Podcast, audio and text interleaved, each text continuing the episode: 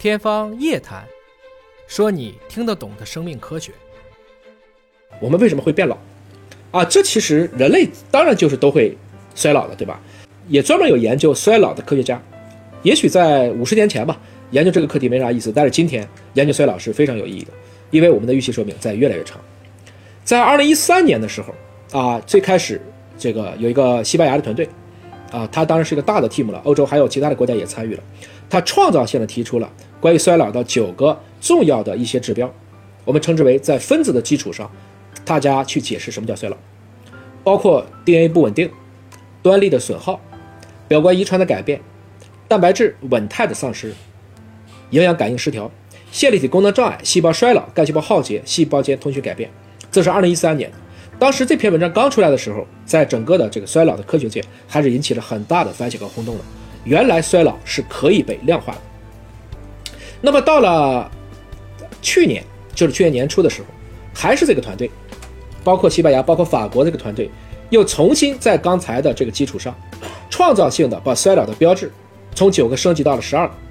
这就第一次对衰老的发生、发展，包括如何干预，影响是一个巨大。除了刚才讲到的这几点，包括大自噬失能，包括慢性炎症，包括生态失调，也就是说，包括肠道菌群也考虑进去了。这十二个指标基本上可以概括：当一个人你想说我怎么去老了呢？我怎么就老了呢？我给出这样的一组参数，来给出一个对应答案。如果能入选到我刚才讲到的这若干个衰老指标当中，他们应该有三个基本的要求：第一个，他们应该表现与年龄相关；第二个，有实验证明诱导他们可以加速衰老；第三个，通过干预他们可以减缓、停止甚至逆转衰老。也就是说，这个衰老可以正向进行，也可以反向调节。只有这三个指标都具备的时候啊，他们应该说这才属于一种我们称为的一个衰老。而最近的一个在衰老这科学界，一个特别让我们感觉到啊，既兴奋又意外的，也就是说，衰老其实并不来自于我们身体的硬件，而是软件的缺陷。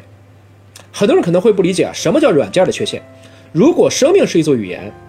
那么我们这套语言的编码就是 DNA，ATCG，每一个细胞里面都有三十亿个碱基，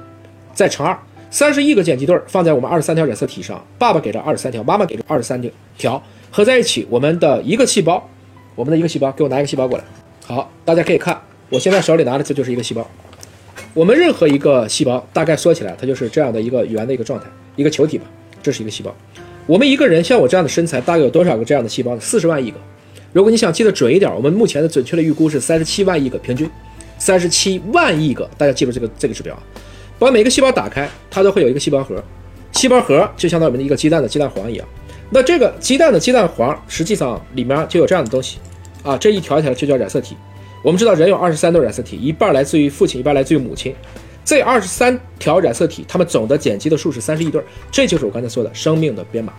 所以我刚才说的意思是什么呢？第一次，我们发现原来人类之所以会变老，不是因为细胞老了，而是因为细胞的编码、它的程序所导致的这个问题。这是一个非常有趣的这样的一个一个，应该说我们在过去没有想象过的这样的一个事情。